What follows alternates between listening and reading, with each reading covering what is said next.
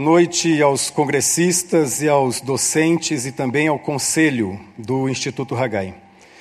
Só uma palavra antes de iniciar, uma palavra breve para o Ebenezer. Parabéns pela escolha do tema geral. Deus abençoe sua vida grandemente, me fez crescer muito, tem me abençoado muito. Eu quero convidar você a ler o texto desta noite. É um texto não tão longo, mas um pouquinho. Então eu vou entrar direto no texto, Atos capítulo 8. Nós leremos a partir do versículo 4 e leremos até o 25. Eu farei uma leitura dinâmica, você vai acompanhar aí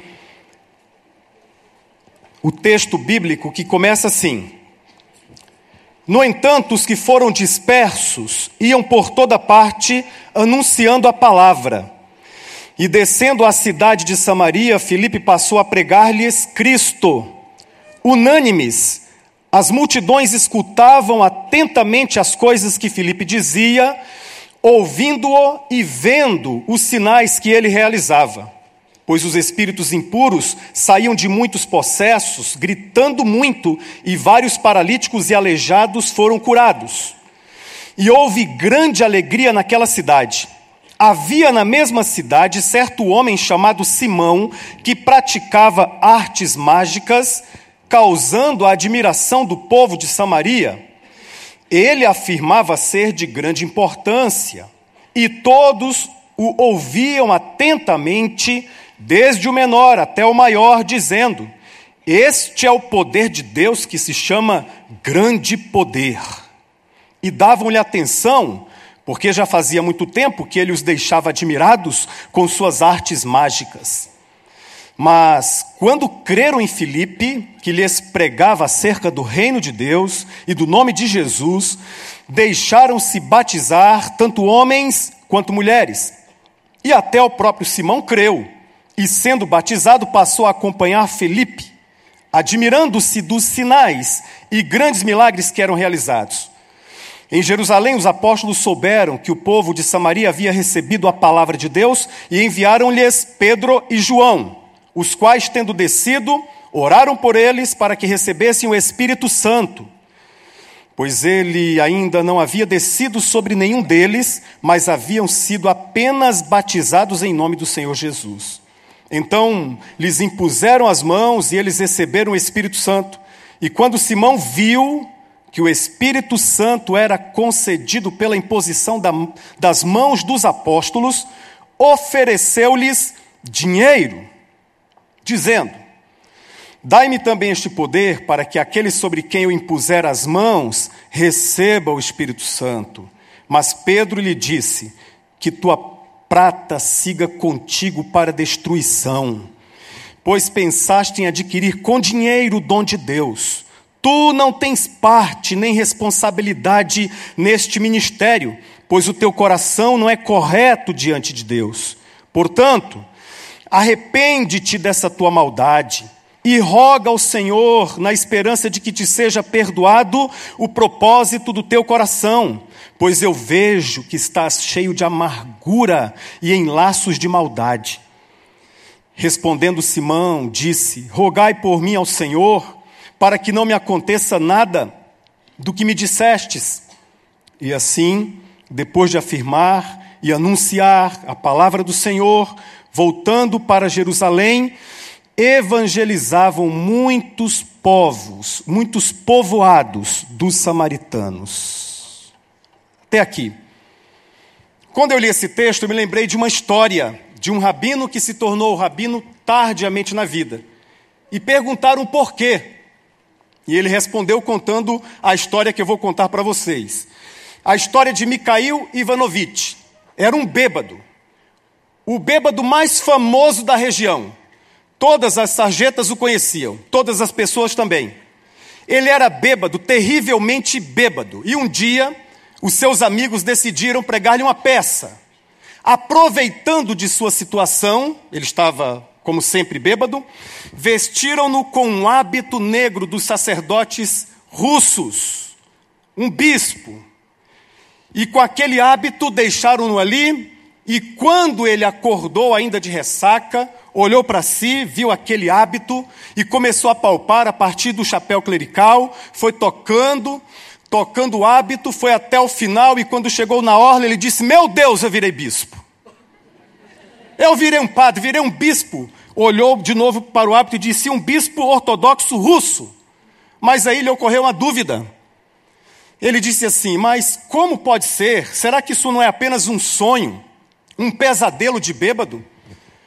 Deixe-me ver. Aí ele colocou a mão assim dentro do bolso do, do seu hábito para ver se tinha um breviário. E quando puxou, tinha sim um breviário. E ele disse: Pronto, eu sou bispo mesmo, está aqui a prova, está aqui o breviário.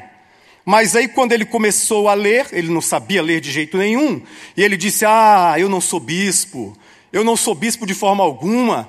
Mas a dúvida persistia. Colocou o breviário no bolso e disse: Eu vou até a casa do padre. O padre da Igreja Ortodoxa Russa deve saber ler. Chegou lá, entregou o breviário para o padre. O padre, sabendo de quem se tratava, era o famoso bêbado da cidade, Mikhail Ivanovitch, não levou a sério, pegou o breviário deu uma olhada e disse: Eu não sei ler, não, pode ir embora. E ele foi embora e disse: Eu sou bispo de verdade. E procurou uma paróquia, e aquela paróquia o aceitou, aceitou o seu bispado, e diz que até os dias de hoje ele é bispo lá para aquelas regiões. Se convenceu.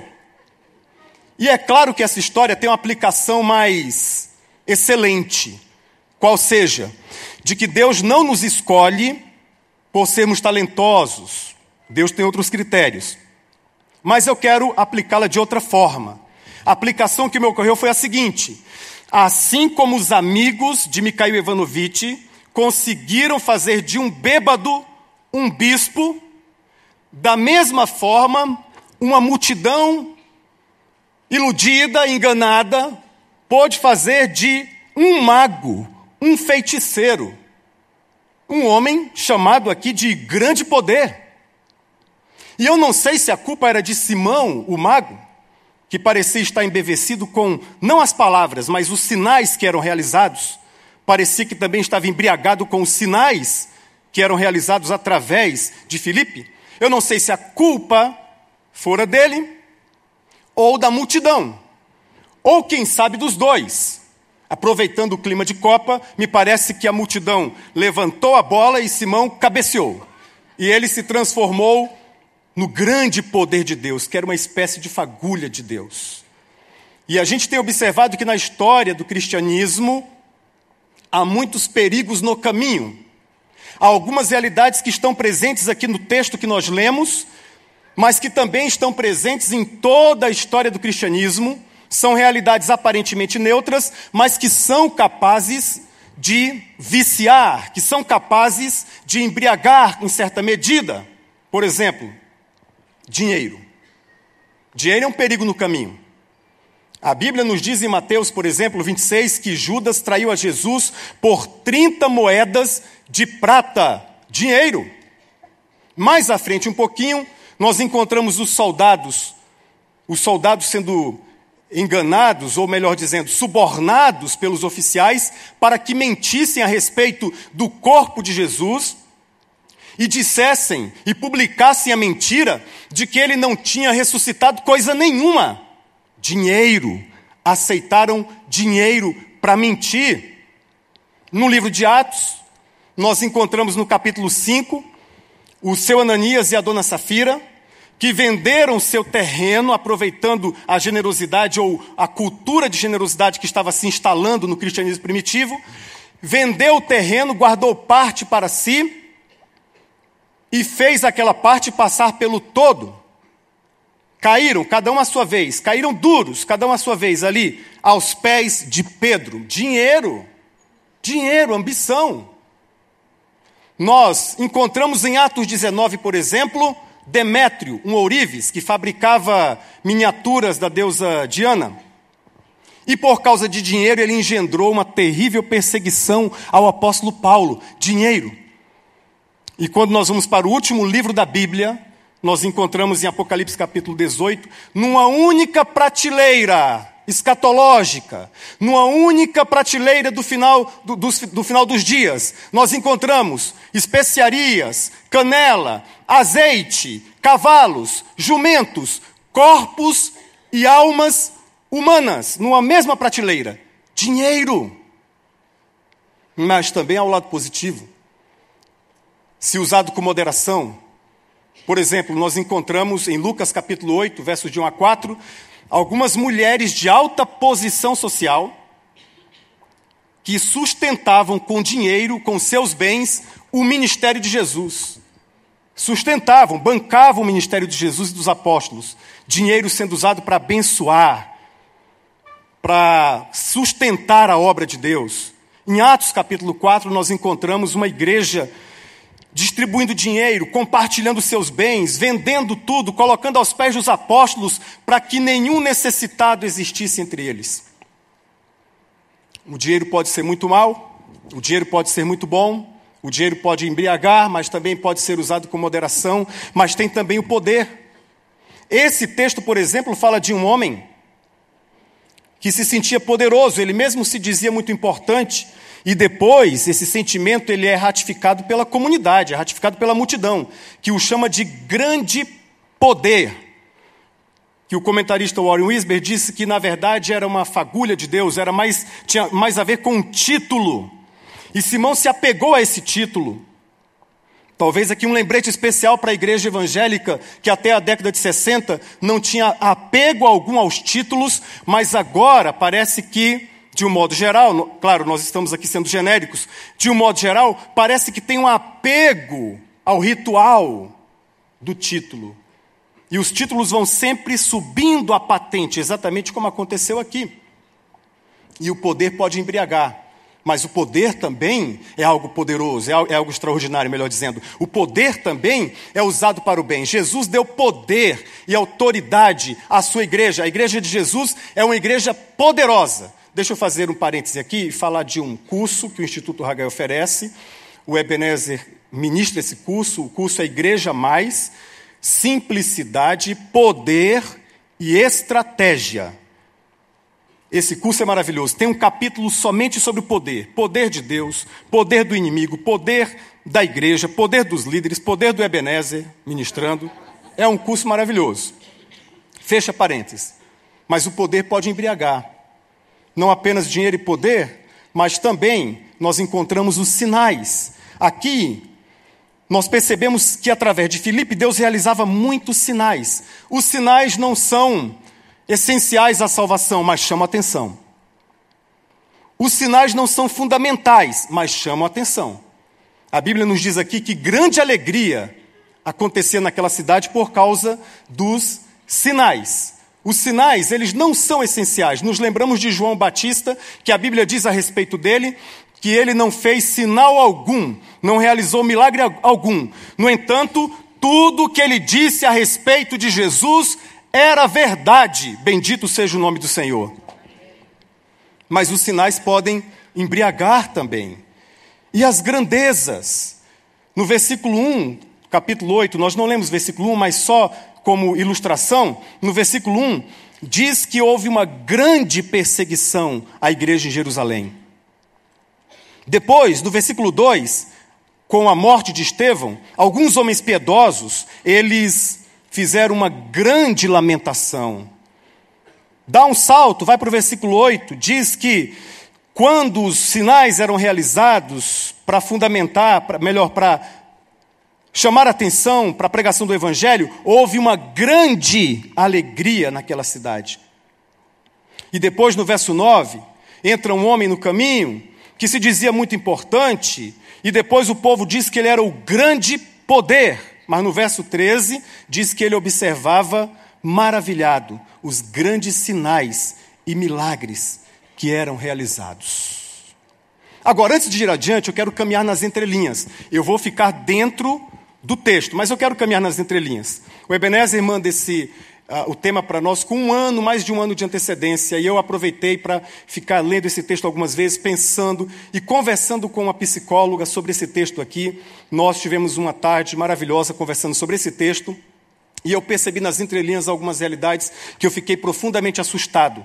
Porque eu percebi no perfil, entre aspas, porque não, é, não dá para tirar o perfil apenas de, da informação do texto, mas assim, imaginando que o que aconteceu na história de Simão poderia ter acontecido com qualquer um de nós. Então, preste atenção aqui. Isso é muito interessante. Caminhando nas entrelinhas desse texto, nós percebemos que Simão, ele tinha um senso de relevância, como todo líder tem. Quando se converte um candidato a líder numa das nossas igrejas, ele tem esse senso de relevância que existia em Simão. Aqui eu estou caminhando nas entrelinhas. Simão não queria passar pela vida simplesmente. Ele queria que a sua vida fosse rodeada de pessoas e, consequentemente, rodeada de sentido. É por isso que, quando entra, quando ele crê e é batizado, ele quer estar onde as coisas acontecem. Mas isso com todo líder é assim, com você e comigo também.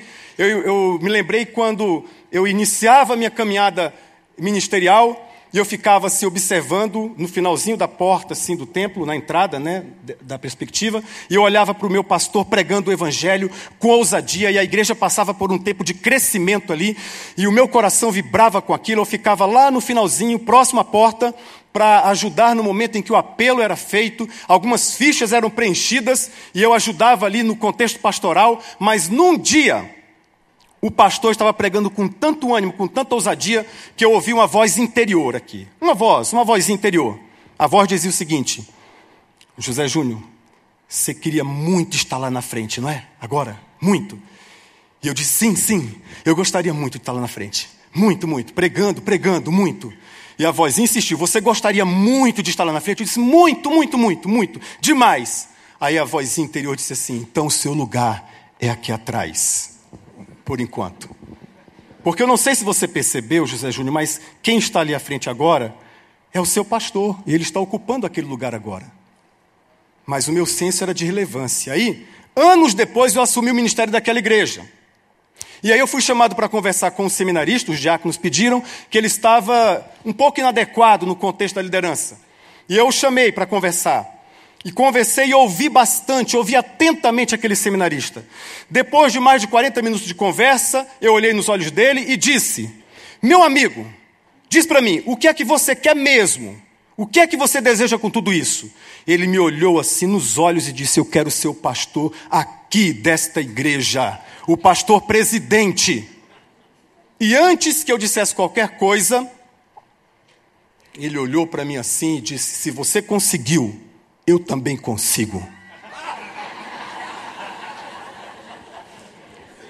Eu fiquei assustado. Não consegui dizer mais nada além dessas palavras. Eu olhei firmemente nos olhos dele e disse assim: Meu amigo, porventura você não ouviu uma vozinha interior ali próximo da porta do templo, não? Hã? Depois eu descobri que era um senso de relevância que ele queria. Ele queria ser um alguém, ele queria. É claro que depois a gente se perde nessa história. Mas há um momento em que nós estamos apenas desejando relevância. Todo líder é assim. Todo vocacionado a líder é assim também. Contatos é uma outra realidade. Ele se converte, primeiro, ele estava rodeado de gente. Depois ele se converte e vai para perto de Filipe. Depois o Pedro chega e ele cola em Pedro. Todo candidato a líder é assim também, gente. Nós queremos colar em quem está realizando, em quem está fazendo, em quem está dando resultados. É assim. E o sucesso? O sucesso aqui tem a ver com repetir uma experiência que foi bem sucedida outrora. Ele foi muito bem sucedido como um líder comunitário. Ele enganava as pessoas, iludia as pessoas, realizava suas artes mágicas, mas fazia sucesso, tinha muita fama. Ele crê, é batizado e agora ele quer repetir o sucesso, repetir a experiência aqui dentro. Permita-me contar mais uma experiência pessoal apenas, na época de seminário, para falar, ilustrar esse ponto da, do sucesso, de repetir uma experiência passada. Na época de seminário, eu me matriculei numa matéria chamada homilética, que é a arte da pregação, é como ensinar a pregar e entregar os sermões. O professor, que era o catedrático da matéria, estava nos Estados Unidos, no sabático. Um outro professor substituiu. Era assim: nós estudávamos durante um período, depois de quatro meses, nós tínhamos que apresentar um sermão em sala de aula. E eu me preparei muito e fui entregar o sermão naquela manhã, e eram sete a dez minutos no máximo. E deixa só fazer um parênteses. Naquela época, os pastores batistas eram conhecidos como os pregadores dos três pontos. Três verdades, três princípios, três realidades, e eu estava lá com o meu sermão de três pontos. Isso era tão sério que conta-se que um pregador presbiteriano chegou para um pregador batista e disse: Por que é que vocês batistas pregam sempre em três pontos? O pastor batista pensou um pouquinho e disse: Por três motivos. Primeiro, e eu estava lá com o meu sermão de três pontos. De três pontos, preparadinho, bonitinho. E eu preguei. E foi uma bênção. Foi maravilhoso, graças a Deus. O professor elogiou, os alunos elogiaram. E eles começaram a contar para os seus colegas do terceiro ano, quarto ano, segundo ano. E eu deixei aquilo crescer no meu coração. Aí veio o segundo ano, homilética 2. E eu já me senti o Billy Graham do seminário. Eu passava o pessoal, Juninho, ó como ele pregou lá. E na, aí, mesmo processo, você preparava durante um período, quatro meses, e aí tinha que pregar. E eu estava lá, na sala de aula, querendo repetir o sucesso daquela primeira experiência. Eu estava ali, com o meu sermão de três pontos novamente, tudo prontinho, tudo bonitinho. E quando eu ergui os olhos, a voz interior, aquela voz interior disse assim: Olha, você já percebeu tanta gente aqui na sala de aula para te ouvir pregar? Que maravilha, hein? Tem gente do quarto ano, do terceiro ano, do segundo ano. E eu respondi a voz interior: É mesmo, hein? Todo mundo aí. Só que quando eu comecei a pregar, eu levantei com autoridade, eu preguei a introdução, primeiro ponto e deu um branco. Geral, sumiu tudo, apagou. Aí eu sentei e falei para o rapaz aqui da minha esquerda: vai, vai, vai, ele o quê? Vai, prega você. Ele foi e pregou um sermão extraordinário, irmãos. Aí ele sentou, eu fui de novo. Fui, comecei a pregar, preguei o primeiro ponto, o segundo ponto e deu outro branco. Aí eu sentei novamente. Já estava me sentindo derrotado ali. E foi aqui do lado, vai você. Ele foi e pregou um sermão extraordinário. Agora era minha vez. Fui lá pela terceira vez, já não estava mais tão confiante. Preguei a introdução, primeiro ponto, segundo ponto, o terceiro ponto e sentei. Aí tinha avaliação. O professor Jerry Key, um americano, 30 anos ensinando homilética, ele olhou para mim e falou assim: Ô oh, José Júnior, o que houve? Eu olhei para ele, disse: Não sei, fiz assim e comecei a chorar. Aí veio a voz interior, tentando me consolar: Rapaz, fica tranquilo. Os batistas inventaram um sermão de três pontos. Você inventou o sermão de três etapas. Prega, senta. Prega um pouquinho, senta de novo. Prega um pouquinho, três etapas. Eu lembrei dessa experiência porque eu fiquei imaginando o seguinte: seria tão bom se o Simão ficasse um pouquinho mais assentado e não entrasse já quisesse fazer alguma coisa, já quisesse participar. E às vezes nós também, enquanto igreja local, enquanto comunidade local, nós não deixamos que as pessoas fiquem sentadas, especialmente se for alguém de grande importância. Nós queremos já que use o microfone, que fale, que ministre, que ensine, que dê o testemunho. Às vezes nós colocamos uma faixa à porta do templo. Vamos deixar esse pessoal sentado um pouquinho, gente. Em nome de Jesus. Eu fico imaginando se Simão tivesse sentado um pouquinho mais ali para ouvir Felipe. Para ouvir Felipe. Mas ele não queria porque ele ele queria um atalho no caminho. Atos capítulo 8, versos 18 a 19, afirma o seguinte: Vendo Simão que o Espírito era dado com a imposição das mãos dos apóstolos, ofereceu-lhe dinheiro e disse: Dei-me também este poder para que as pessoas sobre quem eu impuser as mãos recebam o Espírito Santo.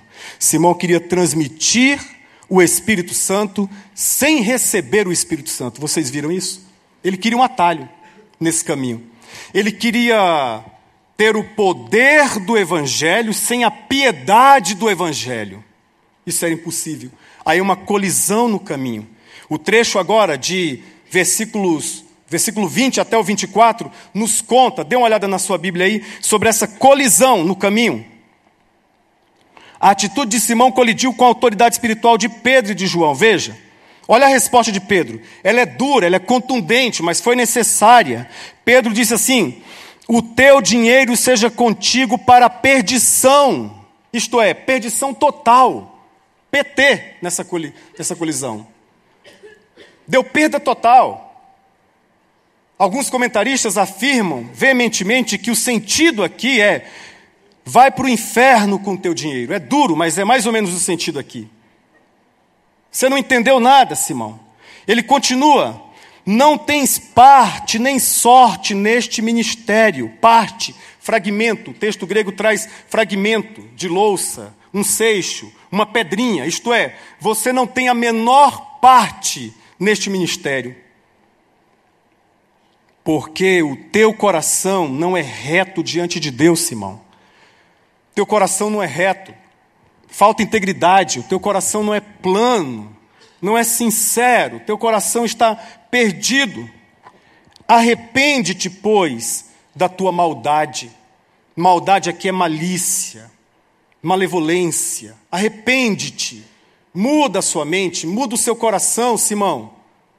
Você está tão perdido nessa história de sucesso, fama e de poder humano que escraviza as pessoas, que você nem se importa de fazer negociatas dentro da igreja. Roga ao Senhor, Simão, talvez te seja perdoado o intento do coração. Esse talvez aqui é para chamar a atenção de Simão para a realidade dura, difícil que aquele pecado estava infligido sobre ele. Pois eu vejo, disse Pedro, que estás em fel de amargura, tristeza amarga, raiz amarga, veneno, tudo dentro do seu coração, Simão. Você precisa se arrepender. Eu fico impressionado com esta coragem, com esta assertividade de Pedro. E oro para que em nossas igrejas também nós experimentemos realidades assim, de pessoas que têm esta coragem, esta ousadia e esta assertividade de confrontar. Confrontar, entre aspas, os Simões que entram na igreja. O problema não é que seja que tenhamos Simões demais. O problema talvez é que tenhamos Pedro de menos. Porque aqui na história, nesse contexto, nesse episódio, Simão olha e há um Pedro no meio do caminho. No meio do caminho há um Pedro. E enquanto isso não virar uma poesia no, no nosso meio, nós deveríamos então profetizar, deveria ser uma profecia. Haverá um Pedro no caminho de cada igreja local do nosso país, em nome de Jesus. Um Pedro com essa autoridade, porque ele estava, o Simão, caminhando contra o vento. O vento, o Espírito Santo, em Atos capítulo 1, soprava na direção do anúncio do Evangelho. O nosso capítulo que estamos estudando, dê uma olhada aí, no versículo 4, ele começa com o anúncio do Evangelho. É onde começa essa porção. No entanto, os que foram dispersos iam por toda parte, anunciando a palavra. E esse trecho termina, no verso 25, com o anúncio do Evangelho. Assim, depois de afirmar e anunciar a palavra do Senhor, voltando para Jerusalém, evangelizavam muitos povoados. O vento soprava para o anúncio do evangelho, o cumprimento da missão. Mas Simão estava caminhando contra o vento. E há uma realidade também tão importante nesse texto, é que Pedro vai com João, eles são superintendentes, enviados pela igreja de Jerusalém. E esse João é o mesmo que anos, alguns anos, fora junto com Tiago como emissário de Jesus para entrar numa vila de samaritanos. Na verdade, queria que Jesus passasse pela vila de samaritanos, você se lembra dessa passagem? E aí, é claro, os samaritanos não se davam com os judeus e negam a passagem de Jesus. E eles voltam para Jesus, e esse João estava lá. Olha, Jesus, não deixaram você passar, não, porque você está indo para Jerusalém. Mas, se o Senhor quiser, nós mandamos vir fogo do céu para consumir os samaritanos. E Jesus disse: Vocês não sabem de que espírito são, vocês não conhecem o meu espírito.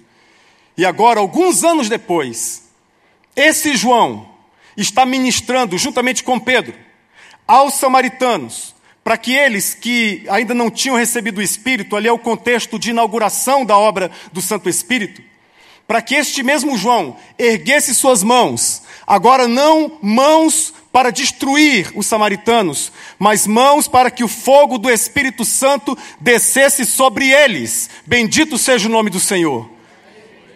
Lucas provavelmente estava comunicando a você e a mim que o Evangelho é capaz de transformação, é capaz de mudanças.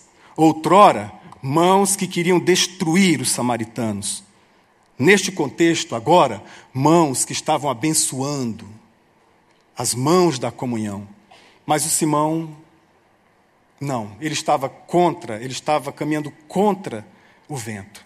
E ele precisava, como todos nós, do caminho da purificação. E o caminho da purificação, meus irmãos, começa e termina no coração. Eu gosto de uma frase do Tim Keller, que diz assim: coração na Bíblia é aquilo que você mais ama e mais persegue. O que Simão mais amava e mais perseguia? E uma pergunta mais intensa: o que você mais ama e mais persegue? O que eu mais amo e mais persigo? Soren Kierkegaard disse: pureza de coração é desejar uma coisa só. O que Simão desejava de fato? Qual era a única coisa que ele desejava? Será que era uma única coisa?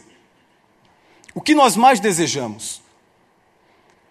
Salmo 16 diz uma pergunta: quem são os notáveis na face da terra? E o Salmo 16 responde: os notáveis são aqueles cujo coração pertence totalmente a Deus. Então, o coração é o caminho da purificação, ele começa e ele termina no coração, porque o coração precisa aprender, aprender a discernir em primeiro lugar discernir qual o real problema. Será que o real problema é o dinheiro? O dinheiro embriaga, mas será que o real problema? Não! Com o dinheiro nós podemos evangelizar esta nação, com o dinheiro nós podemos chegar, chegar em lugares longínquos, com o dinheiro nós podemos abençoar muitas e muitas pessoas. Então o problema, já sei, o problema deve ser o poder. Também não. Deus deu autoridade a você, meu irmão. Então o problema são sinais. Parece que a igreja está atrelada aos sinais, pensa nos sinais o tempo todo. Parece que os sinais funcionam para ratificar alguns ministérios. O problema não são sinais, porque conquanto os sinais não sejam essenciais para a salvação, é muito bom ver Deus curando um câncer na nossa comunidade. É maravilhoso ver Deus restaurando um casamento e uma família. É muito bom enxergar Deus agindo com seus milagres, com seus prodígios, com as suas maravilhas. Então, o problema são as pessoas? Não. Não, o problema são as pessoas. Nós não vamos deixar ninguém chegar perto. Esses novos que entram aqui, eles vêm atrapalhar. Não, aqui só ficam os mais antigos. Liderança nova traz problemas. Não. O problema não são as pessoas. O problema são as grandezas, então que o cristianismo é rodeado de grandezas e a igreja evangélica parece que está alinhada com as grandezas também. É que é uma igreja grande, uma mega igreja, crescimento de igreja o tempo inteiro, mas conquanto tenhamos, tenhamos que pensar sobre isso, esse também não é o problema, porque talvez você decida: eu, eu quero ter uma igreja pequena, eu quero ter um conselho pequeno, eu quero ter uma turma de liderança pequena, eu quero ter é, um grupo pequeno, e cuidado para sua cabeça não ficar pequenininha também. Porque, embora você decida ser pequeno, e eu creio que todo cristão precisa decidir isso, como João 3,30 nos diz, é necessário que ele cresça e que eu diminua. Mas mesmo que você decida ser pequeno, você será visitado pelas grandezas de Deus porque nós ministramos diante do Deus Todo-Poderoso e nós somos chamados para anunciar as grandezas daquele que nos chamou. O coração precisa aprender a discernir. O problema não são essas realidades. O coração precisa aprender a discernir. E o coração precisa, irmãos, aprender a conhecer e a seguir a Jesus a seguir o caminho de Jesus. Porque essa história que nós lemos até o 25, ela continua. Foi a pregação de hoje de manhã. Mas eu quero chamar sua atenção aqui. Preste atenção. Você acha que aquela história toda com Simão foi só por causa de Simão? Você não pensa comigo que talvez aquela história, essa história está na Bíblia também para cuidar do coração de Filipe? Porque Filipe estava ministrando com toda autoridade e poder, e muitos sinais eram feitos por intermédio dele, e ele viu gente chegando, se aproximando, se ajuntando, ele viu a igreja crescendo, ele viu a igreja se multiplicando, e ele viu pessoas de todos os tipos chegarem na comunidade. E viu também os grandes da comunidade. Ele viu um, um, homem que se dizia muito importante e que a turma dizia que ele era o grande poder. Aquele homem foi alcançado pelo ministério de Filipe. Como pastor, eu creio, é só, só eu, talvez você não, você não precisa crer nisso, mas como pastor eu creio que em algum momento talvez tenha passado pelo coração de Filipe a seguinte questão, o seguinte pensamento: Uau! O meu ministério está sendo muito abençoado por Deus e ele está atraindo os grandes da cidade. As pessoas mais importantes da cidade, de todas as áreas, estão chegando. Então, o caminho da purificação nos leva necessariamente para um, um caminho deserto. E foi isso que Deus fez com Filipe. O anjo chega para Filipe, o anjo comunica a depois o Espírito Santo o conduz e ele vai por uma, um lugar deserto, um caminho deserto, em que não tem milagres, não tem sinais acontecendo, não tem uma multidão aplaudindo, não tem pessoas dizendo: Isso aí, Felipe, maravilha. Tem apenas Felipe e Deus e alguém carente da graça de Deus e que precisava ouvir tanto o Evangelho. Filipe foi usado por Deus ali também, explicou o Evangelho, aquele homem creu, e eu gosto da parte que diz que ele prosseguindo, seguindo, ele desaparece, Filipe é tirado dali, e aquele homem segue o seu caminho com o seu coração cheio de alegria, com uma grande alegria no coração. Atenção, líderes, nós precisamos acreditar que as pessoas podem ser extremamente felizes sem você e sem eu. Isso purifica o nosso coração. Nós somos instrumentos de Deus. Nós podemos ser tremendamente usados por Deus, mas o caminho da purificação vai nos levar para um contexto em que vai estar você e Deus. Ninguém vai ver, não vai passar na televisão, não tem uma multidão assistindo, não tem uma multidão aplaudindo, só tem os céus como testemunha e você não precisará de mais ninguém como testemunha. E Deus nos leva para esse caminho deserto, que é o caminho da purificação. O coração precisa crescer. Filipe era grande diante dos homens, mas era grande diante de Deus. Simão não aprendeu a crescer. Simão só era grande diante dos homens. Isso é uma doença. Quando o meu coração cresce apenas diante dos homens e não diante de Deus, eu estou correndo um sério risco. O meu coração precisa crescer diante de Deus e diante dos homens, e o meu coração precisa aprender que conversão é mudança de tamanho. Simão era grandão lá fora, queria ser grandão aqui dentro, mas conversão é mudança de tamanho. Quem é grandão lá fora, Deus faz pequeno aqui dentro, e quem é pequeno lá fora, Deus exalta aqui dentro. O nosso coração precisa ir para essa estrada deserta. Feche seus olhos. Esse é o caminho da purificação. O caminho do coração. Eu quero orar por você, mas eu, antes, quero pedir que você olhe para o que Deus já fez até aqui, neste congresso. Esta é a quarta mensagem. Nós começamos com uma mensagem sobre rendição. Depois ouvimos uma mensagem sobre missão depois sobre compaixão e esta sobre purificação. Eu quero orar por você e eu não quero que todos se levantem agora.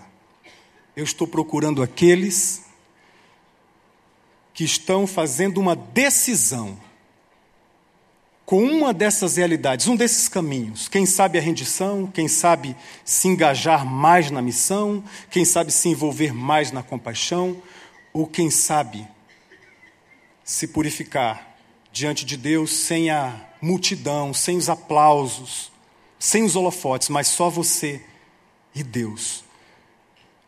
Eu estou procurando essas pessoas. Eu quero que você fique em pé aí no seu lugar e eu vou orar por você encerrando esse tempo juntos aqui. Amém. Glória a Deus. Bendito seja o nome do Senhor. Vamos orar. Pai querido, nós te bendizemos, nós te glorificamos, porque estamos no caminho.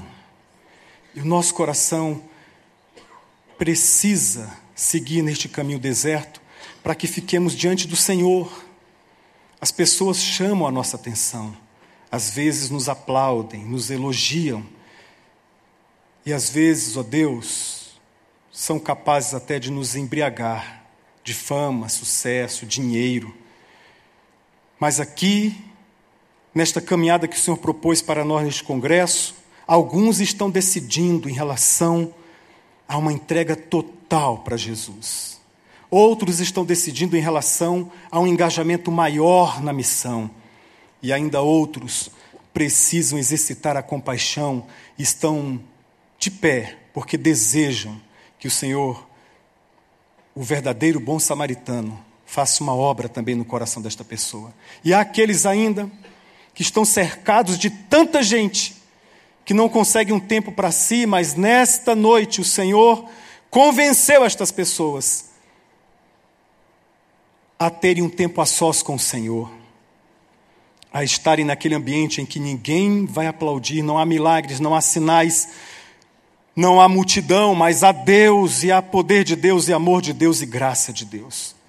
Eu oro pelos meus irmãos, para que nesta caminhada o nosso coração aprenda a discernir, a crescer e a caminhar sozinho diante da tua presença.